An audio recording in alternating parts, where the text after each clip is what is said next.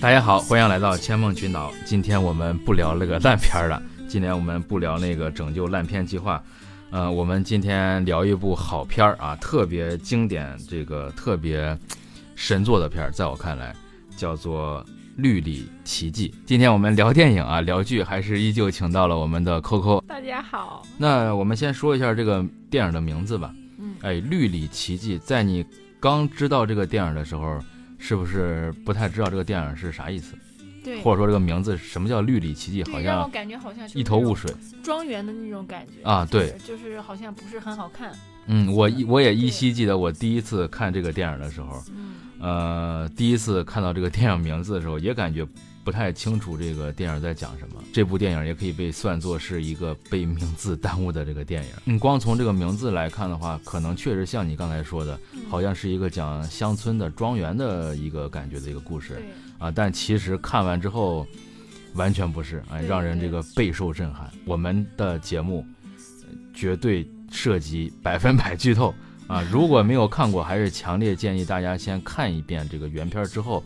再来听这个节目啊，当然你直接听也可以，然后再看原片儿，反正就是啊，我们这种节目绝对都是有剧透的，没有剧透没法聊。行，那我们现在还是说一下这个什么叫绿里奇迹啊？这个奇迹其实是我们这个翻译的时候给它加上去的，这个英文名的原名就叫做 The Green Mile。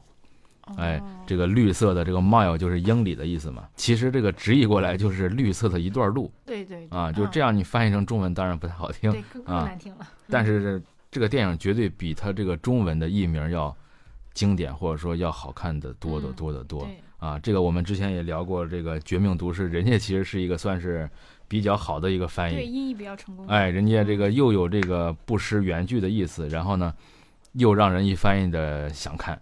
哎，这个《绿里奇迹》确实可能翻译的不是让人那么那么想看，那么那么抓眼球。我当时也是因为看到这个海报上有我们熟悉的这个阿甘的这个形象啊，对我才是想看。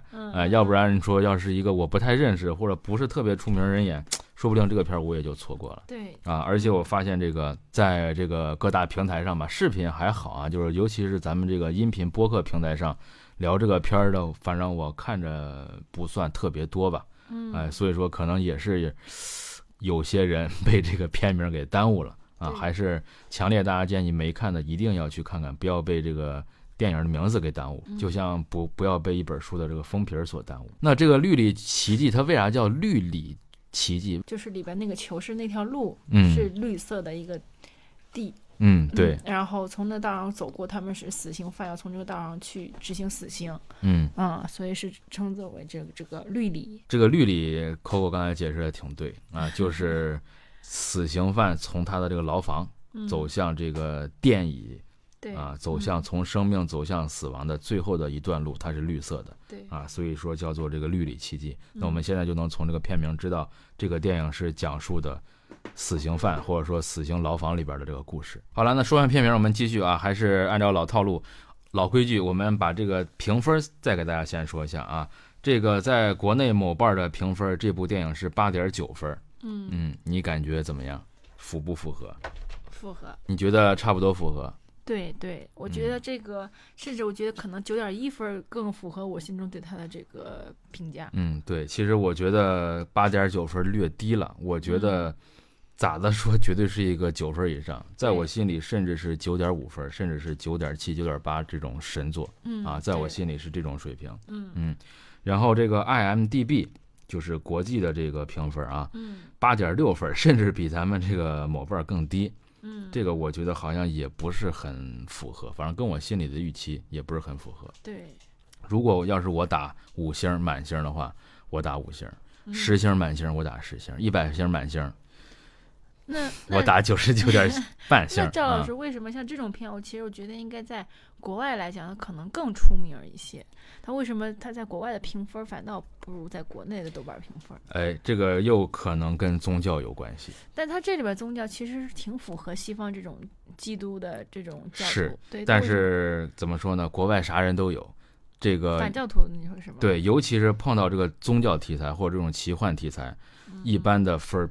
都不会特别高，所以说在国外八点六啊，其实我觉得已经不错了。因为总有那种无脑打低分、打一星的人嗯啊，就是跟他们的什么信仰有关系。嗯哎，因为这个我们之后也会说到，我们现在先简单聊两句，正好。嗯这个其实啊不是特别有关宗教的一部电影嗯啊，它可能更像这种魔幻奇幻色彩的对啊。但是在西方，你这个带魔幻带奇幻的，古代的一般都是什么龙啊什么之类的骑士之类的。嗯那现代片一般都是这个以宗教为背景的，所以说这个电影其实并不是真正意义上的宗教电影。但是有些那种可能说，哎，过于虔诚的宗教的信徒或者怎么样，嗯他看见他就会不开心，他又觉得你在这儿曲解什么圣经了，又觉得你在这儿曲解上帝的含义了，所以说他不开心，他就会给你打一分啊，他就说你在这儿乱拍乱说嗯啊，所以说可能也有这个原因啊。我觉得如果排除这些因素的话，呃，也许国内也有这些因素，我觉得嗯啊，嗯咱国内应该也有一些信徒吧，是吧？嗯啊，排除这些因素，我觉得九分的电影是绝对没问题的啊。嗯但是呢，我还是再想说一下啊，就是说，呃，这个电影可能除了我们刚才说的那些，有人可能会稍微打一下低分，呃，当然也有一些就是可能跟这个宗教没因没啥关系的一些人啊，可能也会打一些低分儿啊，虽然不是这个一星，可能会打个三星左右这种分儿啊，所以说哎，看电影不要只看评分，如果只看评分的话，真的会错过很多东西。嗯评分真的不能代表一切，要不然我们也不会，呃，做一个特别节目叫“拯救烂片计划”啊。嗯所谓的烂片也是带引号的，对吧？就是说那些分儿可能比较低，但是真的很不错，或者说还算不错的对电影，他对他其实分儿也不算低，但就是、嗯就是没有预期中的高啊，对啊或者说没有我觉得他应该得到的分儿高。对啊，所以说看书也好呀，或者说看电影也好呀，啊，很多事情也好，它没法量化。你光看这个分儿的话，有时候真的不太准，会让你错过很多东西，或者也会误导你。你有些电影其实我觉得值不了那么高分儿，结果分儿也挺高，是吧？对哎，所以说这个电影我觉得啊，呃，分儿是略低啊。你刚才问我什么来着？就为什么有的人会评三分？就是如果他不是这种教徒的话，啊不是基督的人的话，啊，对，嗯那个我在浏览这个评论的时候也看到了。嗯呃，有些人可能就是，嗯、怎么说呢？啊，就是感觉他那个语气就趾高气扬的啊，嗯来了一个啊，这个也就是个三星水准的电影啊。嗯为啥呢？他为啥这么说呢？啊，他说这个电影就是首先太长啊，他有点看不下去嗯啊，确实是三个小时多啊。嗯但我觉得我看的很舒服呀，我看的很爽，我没有一点是那种觉得它长。有些电影咱确实是 太长，我有点看不下去。对他这个电影，我觉得不是为了就是硬拉时长，对对对对对人家就弄三个小时，而是他就为了把这个整个故事情节对讲的特别透彻。对对对像，很多现在很多咱中国电影拍三个小时，那这真的在电影 院就是受罪，是是，就硬坐三个小时。对，或者有嗯一些电影可能它是改编了名著呀，或者改编什么，是吧？它嗯不得不呃时间长，但是里面确实是为了一些情节需要有一些比较冗长的或者比较这个平淡的一些情节嗯啊，这个咱都也可以理解。嗯，但是这个电影真的啊，就从头到尾可以说全程无尿点，没有一刻让我觉得就无聊不想看了或者困了，我从来没有这个感觉。我看了真的 N 刷五遍、六遍、七遍这种感觉了，嗯，嗯，从来都没有说不想看。对，啊看到一半不想看一个人演都特别好，对，演技特别好，嗯故事也特没有一个说别的精彩。很明确的主角，虽然汤姆汉克嗯斯是主角，是是是但是其他人的这个戏份也不对少，对对对所以会让你就是很立体，对，嗯，很全面，对，嗯是，呃，所以说啊，就是我觉得那些说这个电影嗯长的啊，可能是没有带入进去，没有真的看进去啊，或者说嗯。啊，咱说一句那个啥点儿话吧，他能可能他现在还不太能看懂，嗯，嗯，你再多看一些别的电影，然后你再反过来看，可能就能看懂了。对，因为我就觉得这部能接受电影就是很很纯真，嗯，很，质朴，对对对，嗯。啊，又让我想到了，有些人说这个电影啊，没有什么反转，没有套路，正与邪、善与恶分辨的太明显了，就那他应该去看悬疑片，那这个也不是悬疑片，对，就是可能就是说，呃，这个我感觉应该是年龄稍微小一点的观众，嗯，可能是嗯看过一些。呃，比较新潮的电影，各种嗯反转是吧？然后各种推理，然后各种那种特别惊天的情节设计，然后他在看这种这个九九年的电影啊，很老的，算是我们可以说是很老的电影了。可能他那时候还没出生，有可能啊。所以说他看这个电影的时候，他可能就会觉得，呃，确实比较平淡啊，没有说特别精彩的，确实是那种烧脑的情节，这个是真的没有。我觉得这个电影最真实的就是表现出来了很纯粹的善，嗯啊，或者说恶。他这个善与恶相对来说，我觉得还是比较分明，或者说比较简单的。它就是很直接的、很纯粹的、很简朴的，没有那么多花里胡哨的手法，嗯，就是把人间纯粹的善与恶展示给你看。看到结局，我们也知道，它其实是一个善有善报、恶有恶恶有恶报的结局，嗯啊，算是一个圆满，哎，算是一个 happy ending，对吧？嗯对哎，那么现在好像也是啊，就是有些观众他不喜欢这个，啊，他又觉得你这个 happy ending 特别俗套啊，嗯。就觉得那个善有善报，恶有恶报，好像不太高级啊，最后非得是这个坏人怎么样了，然后好人怎么样了，好人没有得到这个好的这个结局，然后坏人嗯。好像特别这个嚣张一样，嗯。他觉得这样才够讽刺，然后才够高级，才怎么样，所以说他觉得这个片儿好像也是有点太正，所以说可能分儿也不高，啊，他这个片儿，我觉得反倒不是说正，就是善。嗯，正的话，因为你要你要如果这里边没有善有善报恶有恶报，反倒不符合这个电影嗯最后的这个走向。嗯嗯是。对，这个嗯电影就是讲的就是一个善良的一个故事。对，哎，嗯其实这个电影表达的东西其实很简单，但是叙嗯述手法我觉得还是很精巧的。嗯，毕竟咱们这个原著是史蒂芬金啊，对，开头也其实也挺吸引人的，嗯要不然也后边也不会想看。啊对吧是是是，它其实真的环环相扣，然后一点一点抓住你。其实这个电影剧情确实简单，但是他想表达的东西还是很深邃的。恰恰是这个简单或者说这个真诚，我觉得很能打动人，嗯不像是有一些刻意的那种烧脑，或者说刻意的反转、刻意的那种炫技作秀，这个都没有。嗯啊，其实我怎么说呢？现在电影看多了，或者说美剧看多了，尤其是近几年的，就是那种，呃，刻意的炫技，刻意的制造那种谜题，刻意的反转，看多了感觉反而真的没啥意思了审美疲劳。啊！对，嗯真的那个点名批评一下那个《黑镜》第六季最新的，哎呀，这我看的真的特别失望，就真的那个刻意的那种。东西太明显了对，少了一份那种纯粹纯真。没有我看前三季那种惊艳感。对对对越往后看，他就是为了炫技，对对对，也没有，任何故事的这个深意。对只是表面上就浮嗯于喧哗这些东西。对他就是找了一个很小的点，然后把它故意好像拍的挺庞大一样，嗯，然后嗯缝很感觉好像很深刻，然对后说了很多对，感觉好像特别深刻，感觉好像从一个小点，然后这个讽刺人类怎么怎么样。现在好多美剧都让你很出戏。他这个、啊，是他现在拍的很出戏，就让你只是想到他这个手法，对对对不能让你真的踏实去看这个剧情。对对对，就大家都在拼命的这个这个猜这个反转，都在拼命的什么找彩蛋之类的，反而忽视了剧情本身、故事本身了。嗯但是这个电影没有，这个电影就是很简单、很纯粹、很美好、很嗯真诚的一部电影。嗯正正是这个，我觉得非常的打动我。如果你觉得这个电影不够炫，然后不够 跌宕起伏，或者说不够，呃，怎么说呢，花里胡哨吧，那么这个电影可能确实并不适合所有人，或者说并不适合。呃，所有阶段的人。好了，那个我们刚才其实也提到了啊，这个电影的原著是史蒂芬金，是一个美国特别特别特别畅销的一个作家啊，他有很多的这个书都被拍成电影了啊，比如说这个《迷雾》，还有我们就是这部前边那个《肖申克的救赎》嗯啊，也是他的姊妹篇啊姊妹篇，对嗯，也是这个史蒂芬金啊。嗯那这个《绿里奇迹》也是这个史蒂芬金的作品。嗯嗯，这个《绿里奇迹》我没有看过原著啊，我不是这个原著党。但是在这儿就是稍微想多说一句吧，嗯啊，我觉得啊，就是其实书并不一定就一定比电影要好。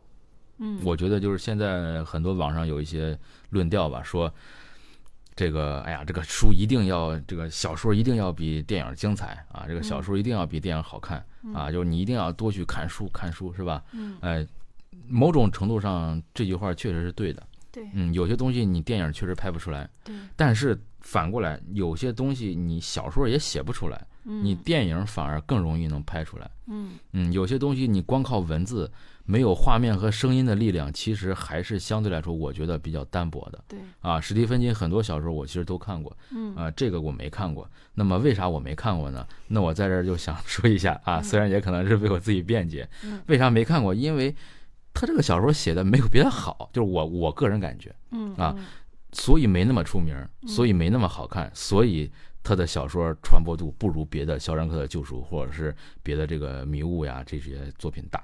嗯，所以我没有看过这部小说嗯啊嗯，当然可能是我为我自己找了一个没看过的一个借口。嗯呃，反正就是想说，这个小说和电影是两种不同的艺术形式，没有说哪个更高级，哪个更低级，都有各自的好处。你看，其实所有的电影都是小说改编的吧？啊，大部分啊，几乎是啊，可能有一些是原创剧本，但几乎大部分的电影都是小说改编的。那为啥很多电影你拍出来电影之后，大家才知道你这个原著有小说？为啥之前小说不出名呢？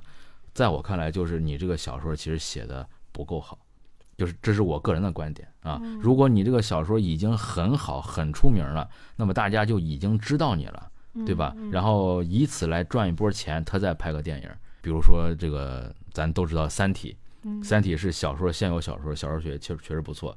然后你知道先有的小说，大家都知道有这个小说之后，然后他才去拍的电影，或者说拍的电视剧。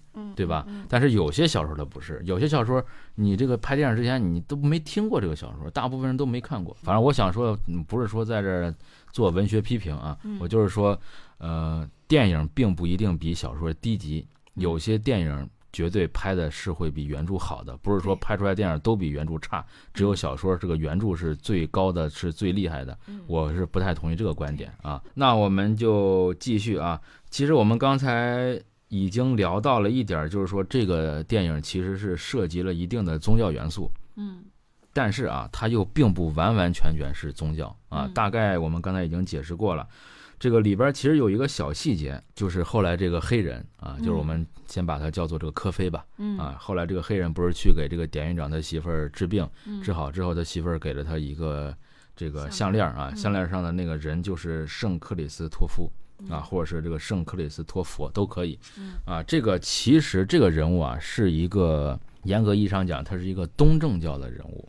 嗯，我们都知道这个基督教啊，其实它是一个比较大的一个概括性的名词，它下面其实分三个啊，东正教、天主教，还有我们说这个新教啊，这个新教也可以叫做基督教，啊，然后它这个整体这三个也可以叫基督教。这个电影的大文化大背景下，其实应该是基督教或者说是新教。这个作者在故意的模糊宗教这一个概念，他并不是真正的想表达宗教这个东西，他想表达一个就是神可能是全世界都通用的，这个神在不同的地区，他以不同的这个姿态展现。所以也有可能导致他分儿低的啊，对对对，这个就是我们 刚才说的嘛。对，有些人他就不愿意了嘛，对吧？就是说他基督教可能也啊不愿意，呃，东正教也不愿意，对吧？嗯就是说你这个你在你乱说，我们就不可能，你这个人不可能出现在这儿的，是吧？或者他不可能带这个吊坠儿的，他就就嗯有人会这个比较极端的主义者啊。嗯对我刚开始看的时候，我就以为他们这里边都是基督的对对对东西，嗯，从来也不认为还有什么东正教什么。对对对，如果咱这个不太了解的话，如果对基督教不了解的话，很多细节咱其实是捕捉不到的。嗯嗯嗯，总之这个电影其实啊，跟宗教并没有太大的关系。这个嗯史蒂芬金其实也是在刻意的淡化这个现象，他只是借助一些呃基督教或者说东正教里边一些元素吧，来展现他这个魔幻的这个色彩。这个电影啊，就像咱中国呃，你也拍了个电影，最后出现了个孙悟空是吧？或者最后里边出现了个什么如来佛祖，出现了个菩萨。就是如果出现这个人物了，你不能说他就是一个佛教电影，咱不能这么说。嗯，是吧？它嗯咱可以说他是个神话电影，嗯或者说这个《西游记》这本书，咱们可以说它是咱中国的一个古典神话，咱不能说它是一个佛教的故事。这个史蒂芬金的这部电影或者这部小说也是这个概念，它只是借用了宗教中的一些元素，但是它并不是一个真正意义上的宗教电影。那我这时候我倒想问一下赵老师，那为什么干脆就是他这个典狱长媳妇儿就没有他赠他项链这个环节，就直接就全程就没有涉及到东正教，因为东正教就只有这一个小细节上有，嗯。干脆这个我给它剪掉，那整整片就只是一个玄幻题材，就不不至于有这种基督的这种宗教的这种东西，为什么又要有这么一个情节呢？好问题。如果你把这个剪掉的话，那大家就会误以为，或者说大家就会以为它就是个基督教电影了呀。在美国的这个文化背景下，嗯他一一看到神迹，他就会想到基督。嗯他一看到，就像咱中国人，你一看就是很有些中国人吧，就咱中国人如果一看见什么事儿啊，他就第一个反应就是啊，这个阿弥陀佛，如来佛祖是吧？嗯美国人也是，他一上来如果没有这个赠吊坠这一个环节的话，他就会以为这是一个基督教电影。那嗯反而这个史蒂芬金他不想表达宗教，如果他不加这个情节的话，他反而观众会误以为他在表达宗教概念，明白了吧？他加上了，观众也会认为这个是在表达宗教。没有啊，加上了之后，他就会觉得这个东西很魔幻了，或者说很不真实了，他就不会往宗教那儿想了。哦，比如说《西游记》啊，《西游记》里边如果没有孙悟空、猪八戒这些东西，没有玉皇大帝这个道教的神，嗯如果只是唐僧去一心的取佛经，那么大家可能就会认为《西游记》它是一个佛教书了，或者说它是一个讲一个佛教的虔诚的一个信徒的故事了，对不对？但是如果你加上孙悟空、猪八戒、乱七八糟的玉皇大帝这个道教、太上老君都出来了，全混到一块儿，你就不会认为它是一个佛教的故事了，你就会认为它是一个神话故事而已，只不过借用了我们人民间的一些各种传说吧，或者说各种宗派。所以说这个电影也是，如果你不加这一段，你全程下来就跟全程下来只有唐僧一样，大家就会这个顺其自然的以为这是个佛教故事，嗯美国人就会顺其自然的以为这是个基督教故事。嗯，但是你加了一个这个别的东西进来，哎，他就不会这样想了，他就会觉得，哦哎，有个孙悟空，有个猪八戒，他就嗯。会觉得，哎，那这就不是一个纯粹的基督教了，它就嗯。是一个神话故事而已，只不过披了一些这些，借用了一些这些外皮，嗯。嗯，就是这个意思，是吧？嗯。嗯，反正啊，就是这个跟基督教没太大关系，咱也不用了解这个东西就可以看，你就把它当成一个呃纯粹的神话西方魔幻电影看就行。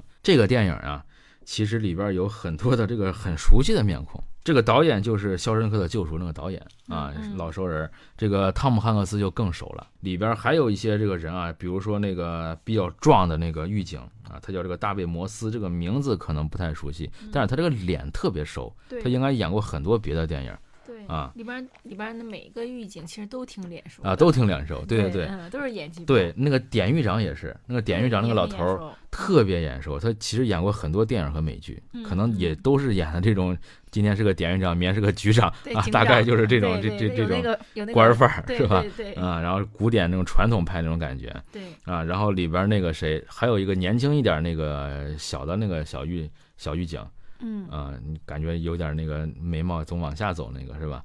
呃嗯，那个也很，我觉得也挺眼熟嗯啊。嗯反正这个片儿，呃，里边面熟的这个人不少包括里边那个坏人啊，坏人对，那个比尔也也其实挺脸熟的对对啊嗯，尤其是汤姆汉克斯在这个电影里面，我觉得他演的特别好嗯啊。为啥呢？因为我觉得他真的颠覆了这个阿甘的形象啊。嗯啊就是我是先看的《阿甘正传》，因为这个更出名嘛。嗯我看完《阿甘正传》之后，就总感觉这个汤姆汉克斯就是一个特别傻的一个 这个人，你知道吧？嗯，所以说以后你看他演的别的电影，我之前还看过一些他演的别的电影，嗯就总感觉没出戏。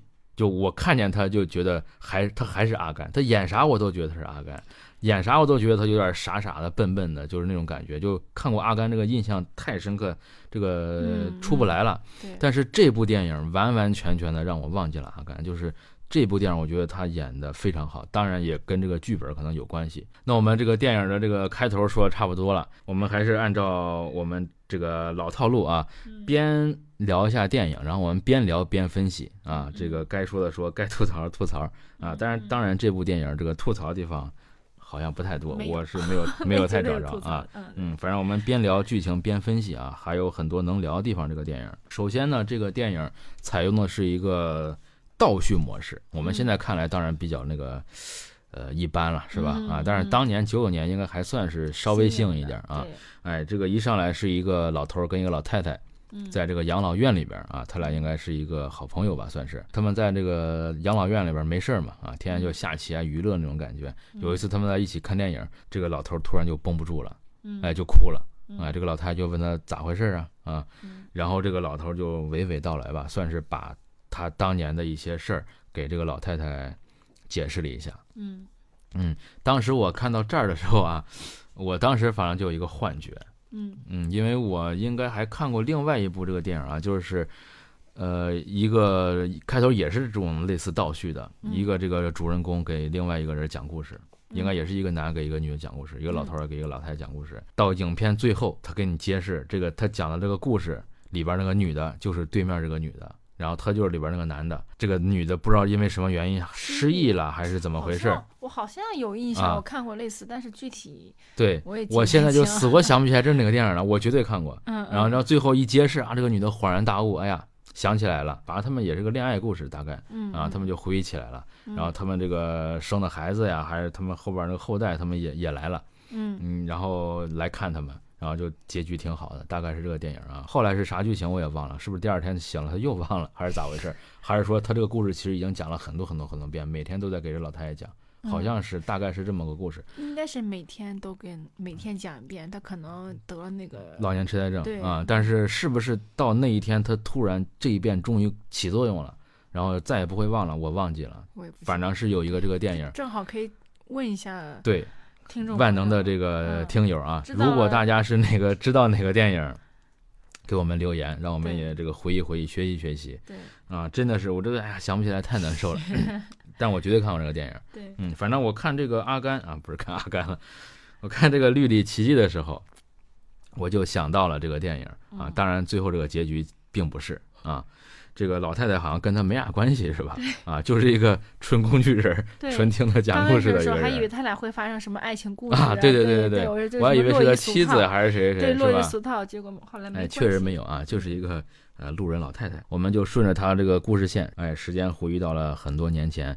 当时我们这个老头儿啊，当时我们这个汉克斯还是一个这个四十四岁，算是正当年的一个狱警吧。啊，狱警的一个队长，他们管理的是啥呢？就是我们刚才说过的，管理的就是这个死囚的这个牢房啊，就是这些都是死刑犯，在这些死刑犯被执行死刑之前，他们可能在这个牢房里边再待几天吧。当时这个汉克斯啊，患了个尿道炎嗯啊，每次这个小便的时候都会这个火辣辣的着灼伤一般的疼痛对啊。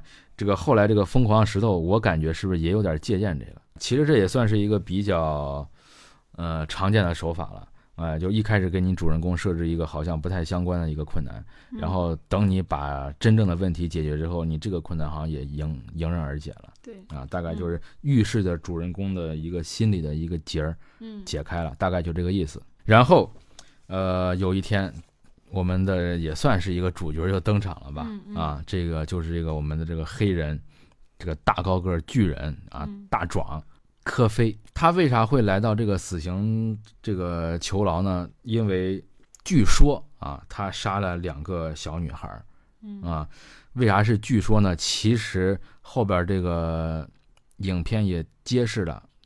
并没有特别特别确凿的证据啊，毕竟这个电影当时这个年代还是比较久远嗯啊，它是在这个美国经济大萧条时期，三五年对，所以说那个时候可能确实法律还是很不太健全啊。嗯为啥认为他是凶手呢？就是当地的这个对，首先就是因为他是黑人，觉得黑人就会干坏事儿对，再一个他个儿很高啊，很壮很厉害，看着就不像好像是那种对，但是他一整个人面目还是挺善良，嗯就可能有些人就带着有色眼光看他。对对对，当时其实这个种族歧视特别严重嗯啊，嗯而且当时其实是被抓了个所谓的现行，就是他左手一个，右手一个小女孩都是死了的，满对，身但我。当时就很啊不能理解，明明她在哭，那些人都眼瞎了吗？看不到人家是在伤心。哎这就是因为戴滤镜了对啊，就是说他只想看见他想看见的，对吧？嗯就是你别管他这个黑人在哭呀，还是在怎么样，嗯，他不去想了，就看见你左手一个，右手一个尸体，这个时候他就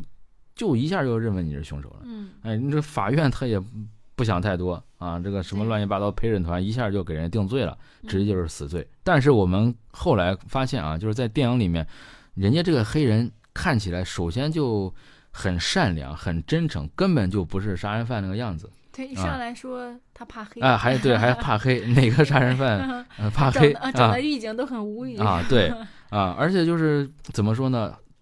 看起来有一点点的感觉，有点低能，是吧？就有点不正常，不是那种特别 不太聪明的样子啊，嗯是这种感觉，是吧？就是嗯。完全不是一个这个杀人犯的气质。嗯嗯。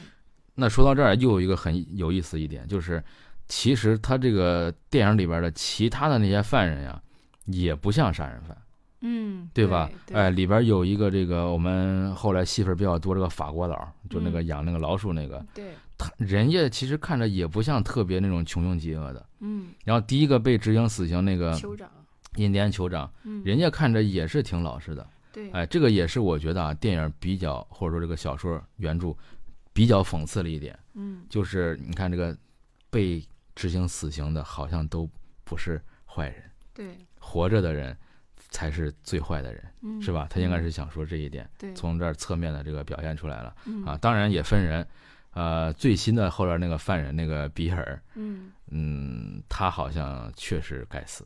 那他他肯定该死啊，对 啊，但是前面这几个，包括这个科菲，对，其实看着并不像坏人，而且这个电影里边他没有这个特别详细的交代前面两个人是因为什么事儿吧？没有，没有，也是可能就故意模糊了对。他们为什么被判死刑。如果真的就像科菲一样被冤枉的话，那整部片的性质又变了，他又要嗯去讲这个善良的人为什么被啊，对，那样其实就有点俗了，反对正是吧？其实他就是故意群众的，眼睛都是雪亮的，他们能够从这些犯人嗯的言行和对对对举止里边看到他们到底是好人还是对对坏人对，嗯，反正，呃，据我的理解吧，我觉得那个首先人家那个酋长不一定是真的坏人。嗯，他跟其实跟黑人一样，都是被美国当时的那种种族歧视所压迫下产生的冤案。嗯人家这个黑人和这个这个印第安人在美国都是很不招待见的嘛，对吧？哎，那很有可能这个人家这个老酋长有可能是为了捍卫自己的土地，是吧？这本来美国就是人家地儿，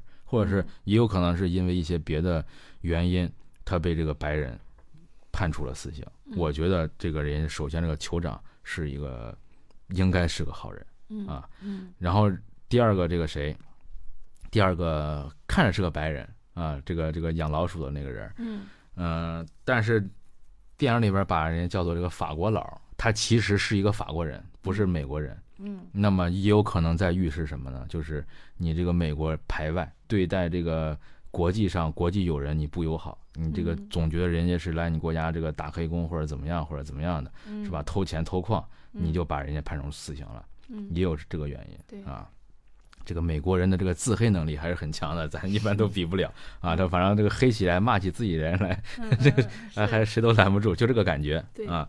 这个科菲当然也是了，那明显就是黑人嘛啊，嗯黑人就是在当时很受歧视啊。嗯然后这个你干点啥事儿，只要是这个什么杀人、偷窃、抢劫什么什么的，嗯，首先你脑海里边浮现的画面就是黑人。他有一个名字叫做 John 是吧？哎，嗯约翰，但是他也可以被叫做这个科菲。嗯啊那为什么他叫做科菲呢？我们都知道啊，这个电影里面他这个黑人自己也说了，他说我的名字是这个科菲啊，just like the coffee 啊，就像咖啡的那个音。他为啥这个名字有没有什么深意或者说寓意呢？我觉得可能他可能文化水平也不高，有可能是嗯别人、或者是他的那个这是什么庄园主人，嗯可能喜欢喝咖啡，嗯就随手给他起了一个哎，类似于咖啡的名字。对，很有可能。而且我觉得这个名字里边也是有一定的污蔑的成分。对，很侮辱。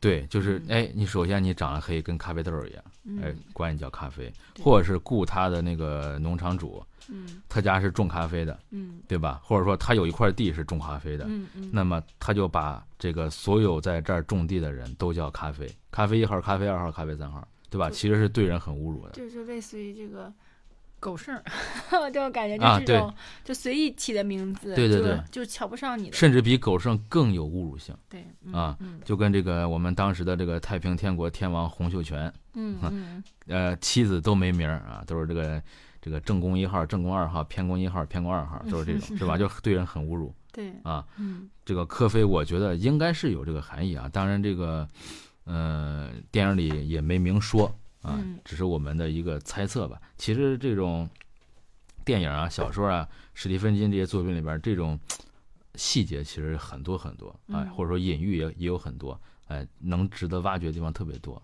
这个时候其实还有一个我觉得算是主角的一个人物，大反派这个 Percy。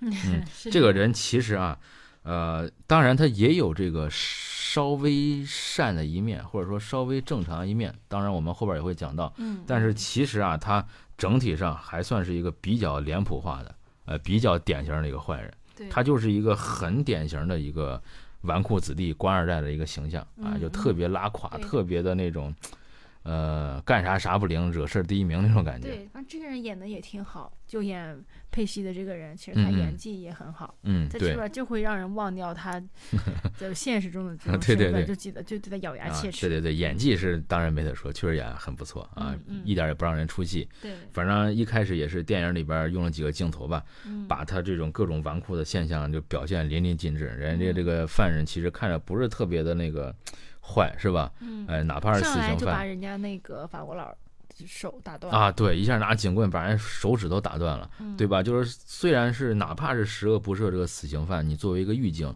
你应该留给他最起码的这个尊重，尊重啊嗯。对，作为一个人是吧？嗯呃，你不应该这样对待他，你不能用这个死刑呀，你这太那个太没素质了。嗯啊，不光是欺负犯人，他其实也有点欺负他们的同事。他这个跟同事也挺跋扈的，也挺不讲礼貌。就是这个 Percy 为啥能这样？为啥这么狂？是吧？为啥呢？因为他爹还是他姨父，我忘了，是他这个亲戚吧，嗯，他是州长对啊。所以说，你看这个美国也一样，是吧？嗯嗯啊，都是这个，你家里边有人当官的话，官二代反正就都这德行吧。他为啥会在这个死刑囚牢出现呢？这个一般人不是说你要是家里有人的话，不给你安排一个好单位是吧？为啥给你安排到这个死刑犯，或者给你 安排到殡仪馆上班了？就就这种感觉。他自己喜欢，哎，对，就这个人的变态之处就嗯体现出来了啊！他是想来看一看这是怎么回事儿啊，他是想来体验一下这个，或者说他看别人处死，他估计爽；他看别人被杀死，他有一种莫名其妙的快感。就这种特别变态人，他嗯自己想来到这个死刑囚牢来这儿，所谓的工作一段时间，其实就是来这儿 体验生活来了。同事也都知道这个情况啊，所以说平常也都稍微让点他吧。然后也知道可能他待一阵腻了，可能就走了。这个 Percy 我记得他说，我就想看一下这个执行死刑。我只要看一下，我满足了，我就走了。汉克斯他们反正就相对来说忍着点他吧，嗯就赶紧赶紧把他送走得了。嗯啊，也没有给他起特别大的冲突。后来有一天，这个又来了一个新的犯人，嗯，就是我们刚才说的这个比尔啊。这个新来了个犯人，一开始在那儿装疯卖傻，感觉他得了病一样，不正常一样。嗯那么大家对他就稍微的放松了一下警惕对啊。然后进来这个稍微这个得到一定的自由之后，咵就开始各种就是找事儿，找事胡闹啊。嗯让大家就准备尝试上去这个制服他呗。在这个打斗的途中，汉克斯不小心被一下击中这个裆部了嗯啊！本来人家就有这个尿道炎，然后再加上这样致命的一击啊，痛不欲生，对，一下就跪在地上，这个倒地起不来了啊，嗯不行了，丧失了任何战斗能力了。嗯 然后这边他们就还在尝试着制服这个新犯人，是吧？对，然后这边科菲让这个谁汉克斯过来。嗯啊，他说你来，我找你有事儿嗯啊。汉克斯反正就忍着剧痛过去了啊，干嘛？然后这个科菲这个时候他突然一下把这个汉克斯抓住，然后就首先是一个手抓住不让他跑，对，然后一个手就直奔他这个裆部嗯啊，摸着他。然后这个 汉克斯其实人家演的特别好，是吧？在惊吓之中有一丢丢的不好意思 啊，你就这哎干嘛？你干嘛？是吧？就这种感觉。嗯，法国佬还在旁边说救命啊，对对对，你看这法国佬还显得挺忠心，表忠心的。啊，那个救命救命啊！这个 那个要犯人要找事儿，要杀我们老大啊！嗯但是其实人家这个科菲并不是，对，哎，这个科菲把他抓住之后，好像这个时候就展现出了一种神迹一样。嗯嗯，他用嘴把他身上的类似这种嗯疾病的这种东西吸了出来，对，它啊吸收了之后就转换成类似于苍蝇啊，长得很像那种虫虫子那种东西，恐惧症，对对对哎，又吐了出去啊！反正第一次看，我觉得还挺震撼的这个画面。嗯啊然后哎，这通过这么一通这个神奇的操作就好了，这个尿道炎就康复了。嗯嗯，就看到这儿，可能有些人会觉得，呃，尤其是一些新观众嘛，可能看到这儿就他就觉得看不下去了。嗯啊，本来一个故事片儿变成这个奇幻片儿，而且莫名其妙的就这个突然出现这种情节，可能就会觉得哎，我说我本来就以为就是一个故事这种啊，对对对，你也有这个感觉啊，怎么突然 换了一个风格？啊，可能这时候他就觉得这个嗯摸不着头脑，但其实我觉得并不是，我觉得不算很突兀吧。不算不算，反倒让我更想看了。嗯，是 他其实没有给人那种莫名其妙的感觉对，啊，我不知道为啥，可能我第一次看的时候也算是，呃，没有太清晰的认知。嗯我第一次看，反正觉得，嗯，挺正常的嗯啊，就是不知道为啥，就是我看一开始的时候，这个影片整个给人的一个感觉、一个气氛，就是是个奇幻片。我刚看的时候我就这个感觉，我第一遍看就觉得后边绝对有一些神奇的事会发生。我当时就有这个感觉，我觉得其实人家这个导演营造这个气氛挺好的。好，反正他这个尿道炎终于治好了。嗯对，哎，反正也是象征的他的一个小心结，呃，给这个解开了。嗯嗯嗯，当天晚上他就回家，一夜进行了四次，我记得是这个汉克斯的妻子，呃，得到了春天一般的礼遇，找到了四次新婚饭的感觉，太厉害了！看来确实这个病应该得了挺久，憋挺久了。通过这件事儿之后啊，这尤其是他这个病被这个科菲治好了，然后这个汉克斯当然就觉得，嗯，这个科菲不像是个坏人呀，是吧？他不像是一个杀人犯，而且还是杀两个小女孩的这种杀人犯，嗯感觉他是不是有一些内幕或者内情怎么样啊？所以说他就去找这个科菲的律师嗯啊，想要去这个核实一下到底是发生了什么情况。嗯然后呢，他又去找到这个律师家，哎，他又问这个律师啊，他说：“你觉得他到底是不是这个杀人犯？”这个律师没有直接回答他，然后把他的这个小孩叫过来了。他有一个小孩不是这个眼睛瞎了啊，被这个他们家这个狗给咬伤了。然后他又说：“呃，你看这个我家养这条狗，就平常都特别好啊，啥事都没有，很安静或者说很。”听话很乖是吧？哎，很温顺，嗯、但是有一次不知道咋回事，一下就把我孩子的这个眼睛给咬了！那我不得不我就得把这个狗杀掉。但是平常你看这个狗就是很好的，嗯，他的意思就是说，这个黑人啊，或者说这个科菲就是，你可能平常看他这个人畜人畜无害的，但是哪天不知道，万一哪天这个弦儿一打错，他可能就会确实是会干出来这个事儿。啊，这个地方反正也是隐约的透露出来对这个黑人的一种污蔑啊。首先把人家当成狗啊，当成畜生，嗯，对啊。其次就是说，呃，作为人，你这个黑人人种也是，就是你看着这个黑人奴隶是吧？这个平时挺听话的，但是你对这种人一定要有戒心。嗯，但是我觉得他这个讲的有一定道理，确实，我不是给他翻案，不是给他洗白啊，但是他讲有一定道理，就是很多人也是啊。咱不是说种族歧视，很多人甚至就像他说的，很多狗也是。咱之前不是刚看了前几天那个网上挺火那个视频，那个狗是吧？嗯，这这个挺好的，看着没啥事，挺可爱的。这个一个女的去逗，然后一下把这个脸直接给它咬咬烂了。嗯嗯，他说这个话还是有一定道理的，就是有些人真的，或者说有些动物，你不要对它太这个掉以轻心。他真的有时候真的不知道哪根弦稍微一搭错，就会这个造成无法挽回的这个损失，就特别危险啊！人也是，你可能咱有句话不是叫蔫儿出豹子吗？就是你看这个人平常蔫了吧唧，感觉他怂的不行，这个天天受人欺负，他也不知道反抗，那个感觉他就是一个那种受气包一样那种感觉。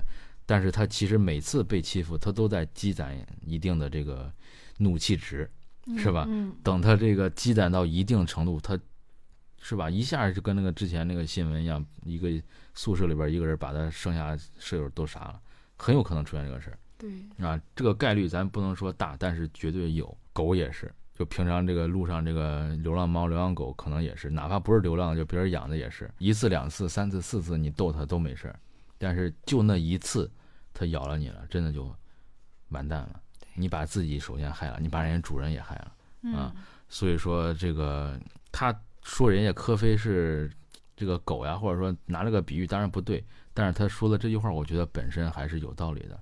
嗯嗯，这个电影之所以好，就是这些人说的话不是完全的屁话，人家都是 确实有一定的道理。赵老师说的对，就单凭他这句话来讲，他是对的，嗯但是在说在科菲身上那就是错的。嗯，对对对嗯，但是就是说，这个律师我觉得啊，就是还算是一个比较理智，或者说种族歧视不算太严重，不是特别的一个那种白人特别高傲的形象。其实他还好，如果就是说他这个他之所以会这么说，还是受限于当时的情况，就一九三几年、一九二几年左右。我觉得如果放在现在的话，他应该是能理解人与人是平等的。对，是是这个道理。嗯但我觉得像这个汤姆汉克斯去找他，问他他是不是凶手，那他应该拿出来证据说他是凶手，或者他不是凶手，而不是说他举一个例子。当时他那个法律体系绝对也不像现在这样完善，嗯他不，他没法做一些特别确切的证据，也没有监控，也没有指纹，也没有 DNA，啥也没有，对吧？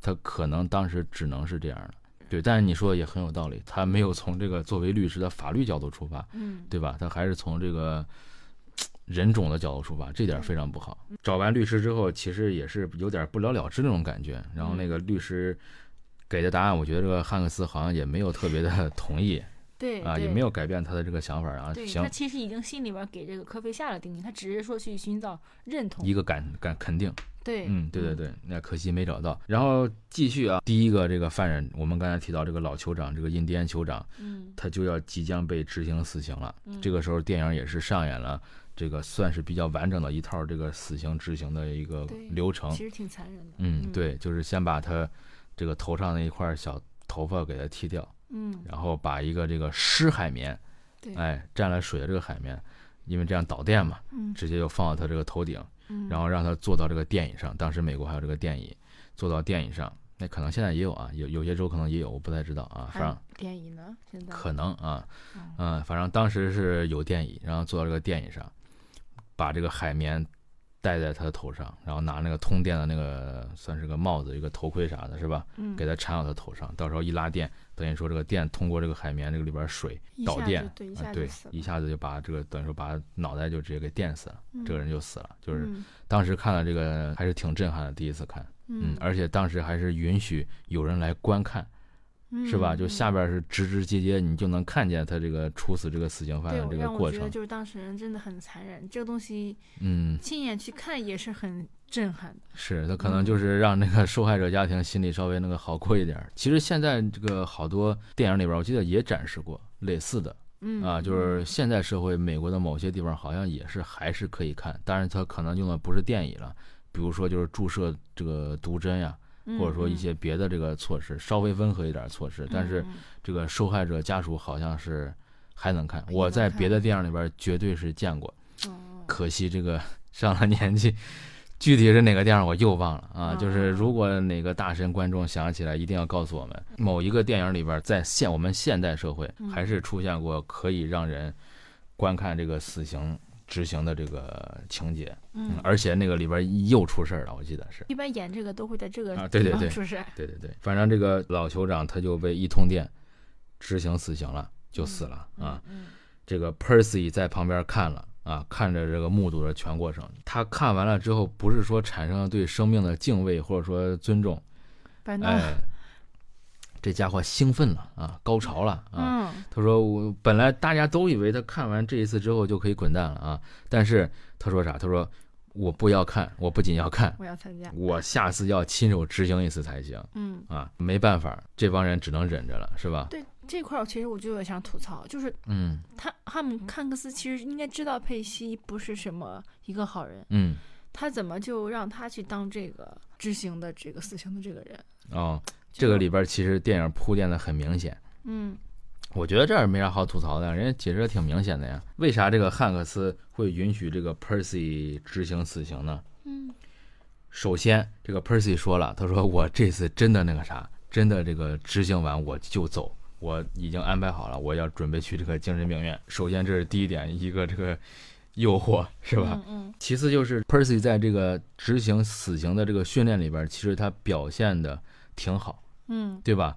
就是首先就是他这个业务能力绝对过关嗯啊，不会出现啥差错。嗯而且就是我想说啊，就是在这个时候，他其实我感觉好像展现出来了一丝丝的善意，或者说展现出来了一丝丝他稍微正常的一面。这个时候，他好像是有一点点要往正常人的方面来转变，就是他可能是由于受到第一次死刑的一定的影响，就是当然他绝对还不是啥好人，他还想这个亲自过把瘾。但是同时，其实这个死刑呀，对他还是有一丁丁点儿的正面影响的。嗯他可能唤醒了他心中的一些些良知。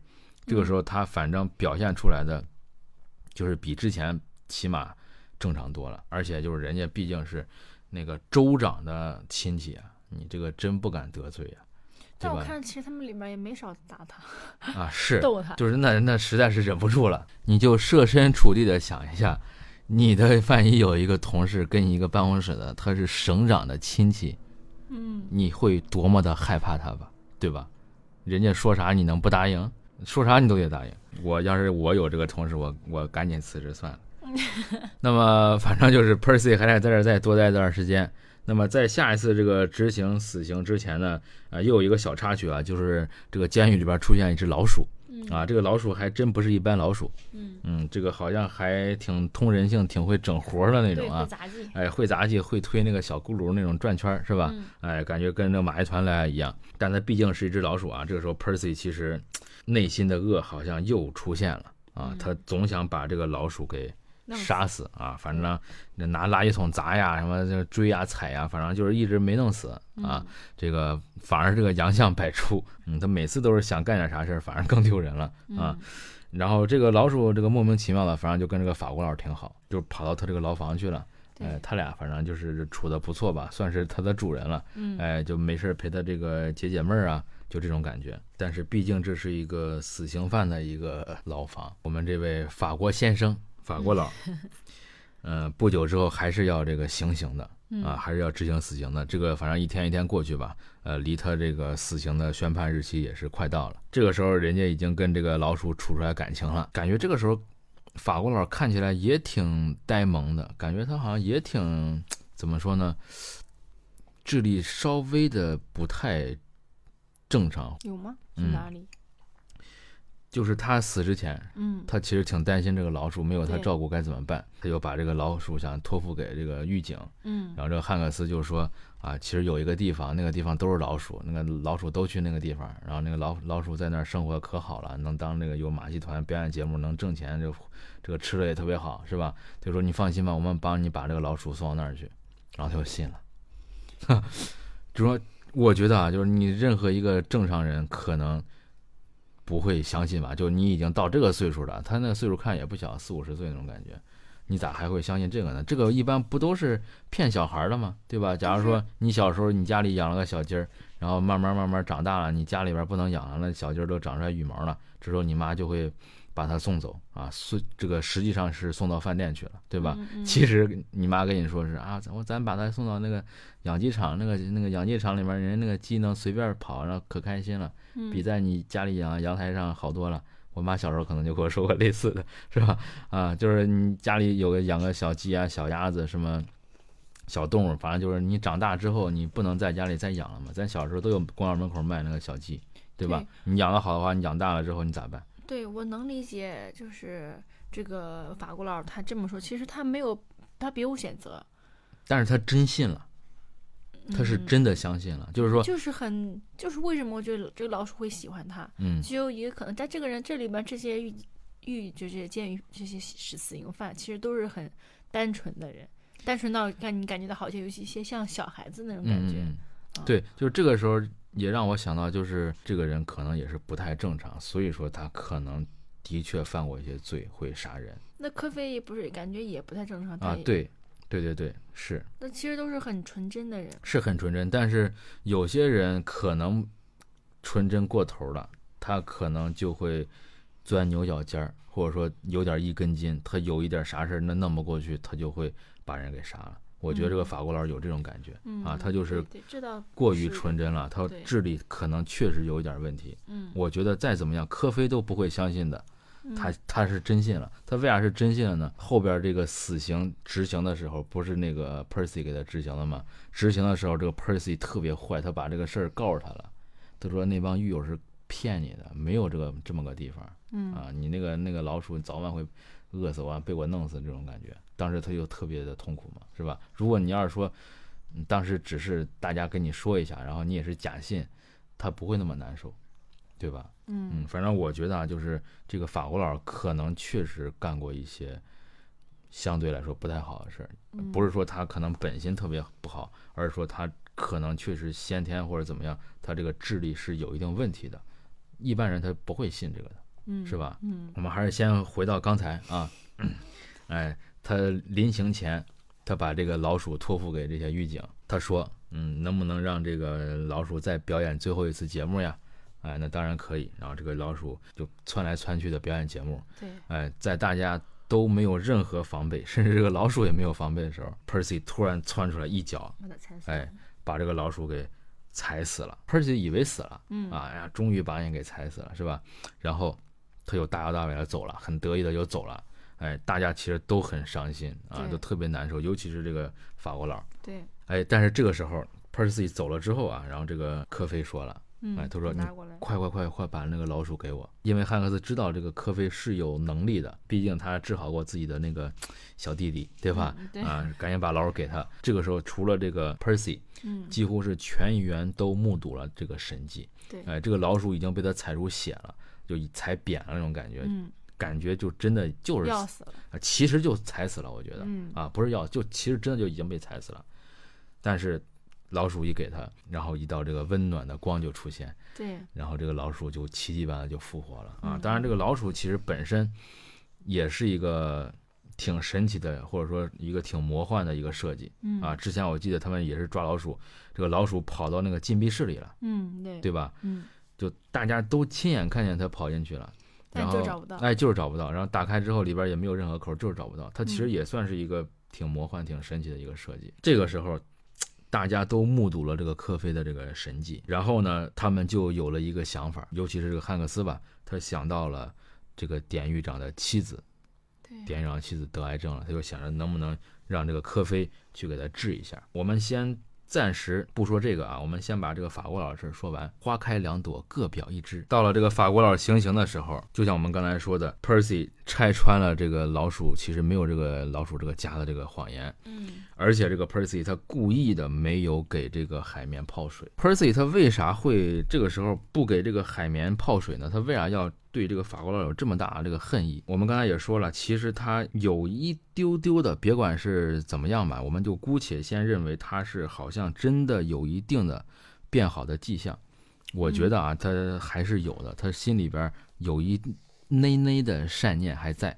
就是被众人夸奖，我觉得就是激发出来他觉得自己要做一个受大家喜欢的人，嗯，对对对对对并不是说。他要变好，而是嗯只是说变到大受大家喜欢。嗯，确实是对，嗯就是说，自从说他想这个这个亲自执行死刑之后，然后他通过各种这种训练，是吧？然后大家其实都说，哎呀，你做还是挺不错的，挺好的。他嗯当时也挺开心嗯啊，这个也挺高兴，嗯好像是有一定的这种呃转变的迹象，而且当时他其实跟这个同事的关系，起码在表面上，呃，缓和了很多了。但是就是在这个时候，又有一件事出现，打破了这个苗头。Percy 就是被新来的那个谁嘛，被哎被新来那个比尔，反正又是搞了个突然袭击，挟持住他了，然后一下他就吓尿裤子了啊！嗯，就是这个时候，这个法国佬确实做的不太好，这个法国佬就在那嘲笑他，但我觉得呀，尿裤子，尿裤子，尿裤子。那是因为为这个佩西上来就先打了人家一棍，把人家手打折了呀。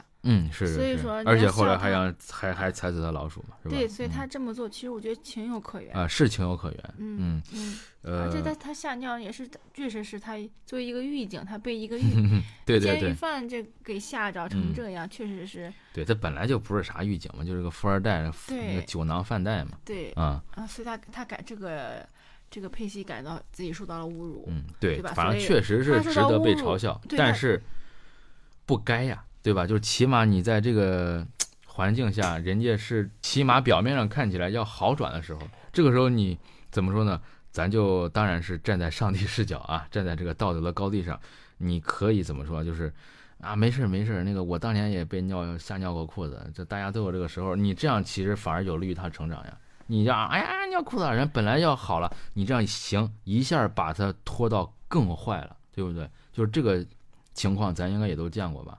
或者说咱也都理解，就是当一个人当一个所谓的坏人，良心发现了一点点之后，他要尝试着去变好，但是周围的人还把他当坏人，还是那样对待他，或者变本加厉，那么这个时候，他的这个善意的苗头会让他坠得更深，就会让他变得比以前更坏。本来他就是个单纯的坏人，然后现在，哎呀，我都想变好了，你竟然还这样对待我，他会产生更浓厚的。恨意，对，这其实从本质上来讲，他本身就是一个坏人。嗯，他并不是说他要变成好人，他只是变得受别人喜欢，别人不喜欢他了，他就会回成他自己的样子。嗯，在这里边，我还觉得这里边是比尔首先先挑衅的这个佩西，嗯，但他没有去追这个比尔的责任，反倒追到了这个软柿子。他应该把那个比尔，反正后来都送到这个禁闭室里了，应该也惩罚他了。呃，不是因为这个事情惩罚他，反正好几次。对，不是因为这个事情，不仅一次啊，不不是因为这个事情惩罚了比尔，反倒这个佩西他没有去追法尔的这个比尔责任，反倒他去找这个法国佬的事儿。嗯嗯嗯，这就看得出他就是欺软怕硬，嗯，这么这么一个本质角色。对对对，可能我是还是站在一个老师的角度，想着怎么能去帮助或者说教育别人啊，要把这个。Percy 怎么能把它改好啊？江山易改，本性难移嘛。对，他本质上就是这种，可能我觉得跟他原生家庭也有关系，可能从小他父母对他的教育就绝对有问题，变态的啊，对，是过分宠溺吧。通过这么一件事儿吧，这个 Percy 等于说跟这个法国佬这个梁子结的就更深了啊，所以说他最后在人家这个行刑的时候，海绵没有蘸水，就故意想让他再受更多的痛苦，然后故意把谎言拆穿。嗯嗯，但他其实好像就好像像恶作剧的孩童一样，对对，他没有意识到他这个行为会给这个法老造成多大的痛苦，他就他自己在那个法国佬也吓尿了，对他自己就吓呆了，是是是，没想到后果这么严重，没想到会给他造成这么大的痛苦，对这个刻画的也非常好，非常吓人，嗯是是是，活活活给烧成干尸了，嗯对，好了，那我们现在就可以回来说那一条线了啊，另一朵花，嗯。呃。这件事情完了之后，反正 Percy 也是吧，消停了，稍微消停了一下。然后其中的一个这个狱友也是实在受不了了，一拳就打上去了啊。然后当时我看那个讲解的那个视频的时候，也有这个弹幕说，等这一拳等了很久了 啊，确实特别解气。就是这个电影也是啊，就是在某种意义上让人看也挺爽，就是它前后铺垫的。呃，特别到位，嗯，你就让你憋这个火，一直憋憋憋到这儿，一拳打上去就特别解气，是吧？哎，这个地方它设计的也挺好，某种意义上跟这个爽文差不多啊。这个史蒂芬金其实人家还是作为畅销书作家，毕竟是个畅销书作家，哎，还是有一定功底的。是不是我们刚才说他们是想要用这个科菲给这个典狱长妻子去治病吗？嗯，那么你不能堂而皇之的就把他请出去，然后带出去啊。而且这个这个 Percy 还在是吧？而别的这个监狱这个狱友还在，你不能这么干。哎，那正好借这个机会，他们就把这个 Percy 给绑起来，然后这个胶条粘住嘴，给他扔到这个禁闭室去了。哎，以这个为由头，哎，让他啥也不知道，我们是不是就可以把这个科菲带出来？好像表面上是我们要惩罚惩罚你是吧？哎，我们要让你长点记性，其实是想把他关进去，然后呢？可以让他在不知情的情况下带着这个科菲出去给他这个典狱长的这个妻子去治病，然后再把刚才我们说的这个比尔再把他呃灌醉啊，给他添这个酒里边下点药啊，这个比较好弄，让他喝他又真喝了啊。嗯，当然你在里边真的无法拒绝，突然让你喝点这个，在死刑犯平平常吃绝对不好。对我在这里边我一直以为就是没有发生后边科菲说他这个比尔杀死那两个小女孩，我以前一直以为这个比尔也是一个。比较稍微好一点的啊，可能有点疯子角色的这种角色，因为他他是不是看他颜值长得比较帅，所以你就天然觉得这种 帅哥好像是好人呢？没有没有没有，这里边他长得也不帅，也他长得也不帅，但是在这个里边算是最帅的了。没有没有，在这个剧里边算是最帅的。没有没有汉克斯帅哦，就在这里边，我觉得，因为他他在这里边他也欺负了那个佩西。嗯，对吧？然后，但是他谁都欺负呀，他一他他这个无差别攻击啊，他是。但是别的狱狱监狱犯没见他攻击。不要解释了啊，我懂了。好，我们话再说回来，把现在监狱里唯一两个所谓的局外人放倒之后，嗯，他们就可以安心的执行这个计划了。对，然后这个 汉克斯在这儿我也觉得挺搞笑的，嗯呃，问了一下谁愿意退出 可以退出，你现在了你退出个屁，是吧？嗯这就是也很典型的那种，好像表面 看起来很民主，但其实根本就不是啊，没法儿没人退出了。嗯，但是他其实呃，他做这个安排还算是比较合理，对，他留了两个人。就是相对来说，这份工作对他们来说特别重要的对两个人嗯留在了这个监狱里边儿啊嗯，就万一被发现了，他们可以说他们不知情嗯啊。然后他带走的就是相对来说可能经济条件好一点的人吧，他们几个人就带着这个科菲把这个他从监狱里边请出来，装着车，嗯然后直接就带到这个典狱长他家去了。这个地方真的让我非常的这个感动。嗯，因为我绝对不愿意为我的上司做这种事情，我从来没有遇到任何的老板让我愿意给他做这种事儿，我从来没有在职场上感受到任何的来自上级的这种程度的关爱，以至于我愿意为他违这样大的法。这里我觉得可能就是这个汉克斯跟他这个典狱长关系亦师亦友的那种关系。对，就是人家是真情实意，他不像是很多职场里边的那种压榨、剥削，然后尔虞我诈、勾心斗角。其实不是，就是从这儿我真的觉得，人家平常的那种职场里边那种关系其实很简单，或者说很单纯、很温暖。对，他可能他们是个小镇，他们人嗯际关系更加和谐一些。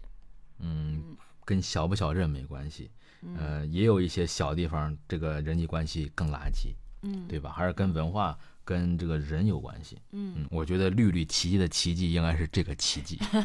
老板都不知道这件事情，贸对对对贸然就去老板家，把老板都吓一跳，老啊板都提着枪出来了。对对对对对，嗯，有就让我有点有这样的员工太令我啊就让我觉感动了。得这段莫名其妙，就是对，因为咱从来没遇到过这种好老板。嗯如果是真的遇到这种老板，我也愿意这样做。嗯，但是很多老板他表面上，哎，这就是我亲闺女啊，但他其实并不是，就是把你当成工具人用。嗯这种是最讨厌的。反正也是从侧面证实了啊，典狱长平时对待他的这些员工也好、下属也好，真的特别好啊嗯，他们才会做出来这么大的事儿，完全就是为了人家好，没有别的任何的。我好像我这个做了个事儿，你能给我升职、给我加薪，人家完全不是为了这个。这个时候，反正就是带带着这个科菲来到他家，这个典狱长也是一脸懵，因为你不能给人家提前说，你给人家提前说，人家典狱长绝对不同意啊。对，对吧？你不可能给人家提前说那个那个老板，我把那个犯人带到你家去啊，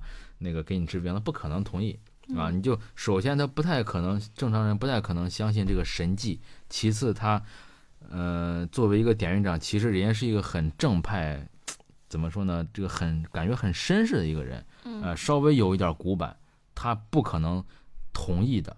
啊，哪怕他相信这个神迹能治好他妻子，他作为一个典狱长，他有自己的那一套，我们可以说稍微有点古板的那种教条，对吧？他觉得这样违反了国家的一些规定，我不能因私什么什么寻公这种感觉，他也不会同意，是吧？嗯所以说他没有提前给他说，嗯直接的就把这个犯人带到他家去了。这个时候我们看到啊，就是他妻子其实得的是癌症嘛，脑癌是吧？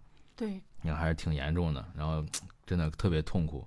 这个时候我们看到，其实把他典狱长折磨的也挺痛苦的。对，哎，表面上可能白天稍微正常一点，但是这个时候你看这个典狱长晚上也是也挺难受，神志被他折磨的也有点不轻那种感觉了，是吧？啊，嗯也挺痛苦。嗯嗯，多重因素影响下吧，反正迷迷糊糊的，哎，首先拿着枪出来，又迷糊让他们拿，又又让让他们进去了。嗯啊，你看这个时候你的下属来了，开着车再咋，你拿着枪出来也不至于吧，是吧？科菲看见他妻子之后，还是这个一样的操作，哎，嗯把他这个妻子身体里边这些疾病呀这种东西，反正就吸出来了，然后他这个妻子一下就容光焕发，又变好了，变成嗯仙女了，变得特别漂亮，特别有活力啊嗯，完全就是变了一个人。对，啊，反正可见这个疾病对我们的这个伤害，对人的伤害是有多大。反正平常一定要学会保重身体，真的是你这个一个人生病，真的对你周围的人的影响太大了，不光光是你自己对啊。有时候你自己不注意身体怎么样，其实也是一个不负责任的表现，因为你的身体某种意义上也不光是你的，对对吧？你周围家人朋友，其实你到时候都得麻烦人家。嗯，行吧，反正这次稍微有一点不一样的就是他吸出来之后没有吐，没有立刻吐。嗯嗯，反正我第一次看的时候觉得稍微有点奇怪啊，